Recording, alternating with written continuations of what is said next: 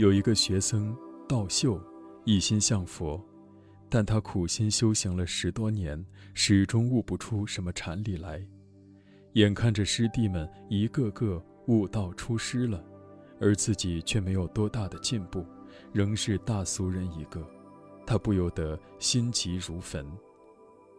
道秀心想，自己既不懂得幽默，头脑又不灵活，所以入不了门。他不想再这样苦苦修炼下去，认为不会有什么结果，还是做个苦行僧算了。于是道秀打点好行装，决定出去云游。临走前，他来到法堂，向广宇禅师辞行。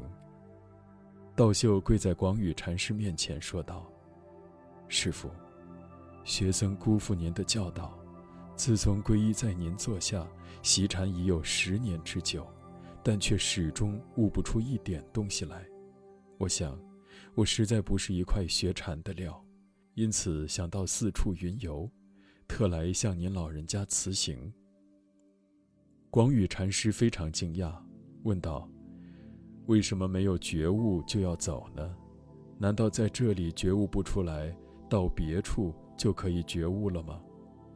道秀诚恳地禀告说：“我每天除了吃饭睡觉之外，将自己的全部时间与精力都花在参禅悟道上了。这么用功，还是不能开悟。我想我和禅可能是无缘吧。看着师弟们一个个都出师了，我心里难受。师傅，还是让我去做个苦行僧吧，这样。”我心里就会好受一点。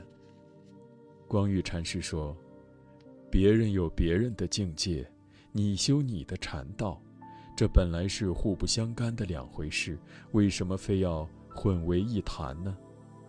道秀非常沮丧，辩解道：“师傅，您不知道，我跟师弟们一比，就好像小麻雀见到了大鹏鸟，心里惭愧极了。”光玉禅师又问。那么你说说看，大鹏鸟怎样的大，小麻雀又怎样的小？道秀说：“大鹏鸟轻轻一展翅就能飞越几百里，而我无论怎样努力，也只能飞出几丈而已。”光宇禅师听了他的话，意味深长地说：“大鹏鸟一展翅就能飞出几百里，它能不能飞越生死界限呢？”道秀禅僧默然不语，收起自己的行李，再也不提云游的事了。俗话说：“人比人气死人。”其实每个人都是独特的自己，没有必要和别人比较。即使我们某一方面比别人差，也要学会从别的方面找到平衡。